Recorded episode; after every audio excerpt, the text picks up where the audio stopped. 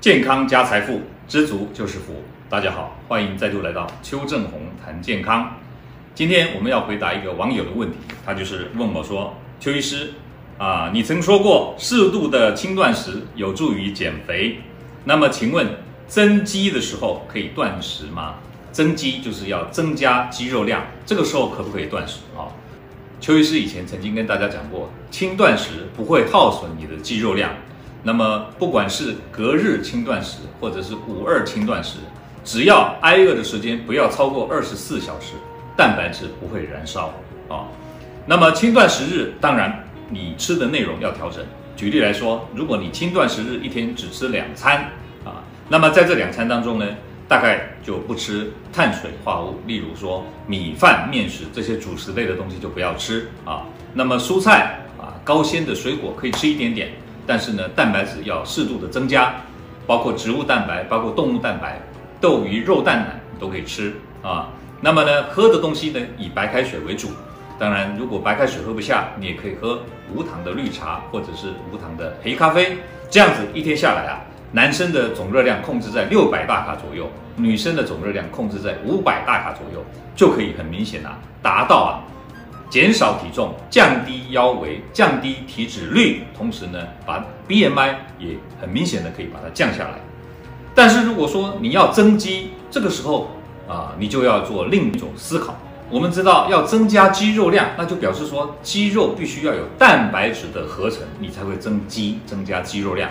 那么肌肉当中蛋白质要合成，要有两个条件。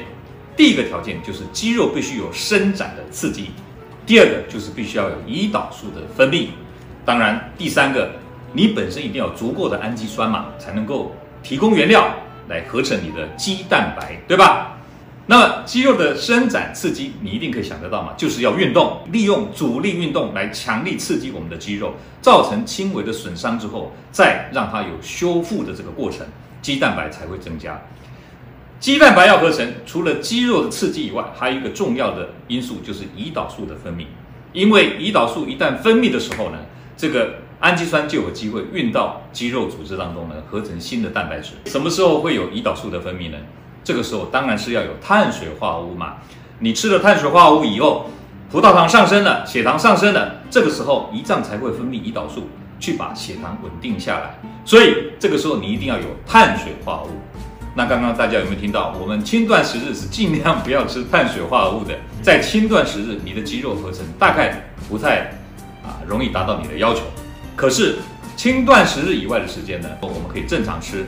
那么这个时候增加你的运动对肌肉的刺激，在正常的饮食、均衡的营养素的摄取之下，胰岛素就会分泌。那这样的话呢，排除轻断食日的这种减重的这个效果以外。轻断食日以外的时间，你就可以啊，让自己有机会去增肌，增加肌肉蛋白质的合成。所以我今天回答这位朋友的问题，就是说轻断食日说实在的是不适合增肌的这个要求的。但是轻断食日以外的时间，你就均衡的饮食啊，这个均衡的摄取各种营养素，再加上肌肉的锻炼跟刺激，这样子就可以达到你增肌的要求了。希望今天分享的内容对你有所帮助。欢迎大家订阅我的频道，按赞分享啊，按小铃铛获取最新的讯息。今天就先跟大家分享到这边，我们下回见，拜拜。各位朋友，如果你喜欢我们今天所讲的，请在下面按个赞。如果你对我们的内容感到兴趣，想要获得最新的讯息，请按订阅。下回见。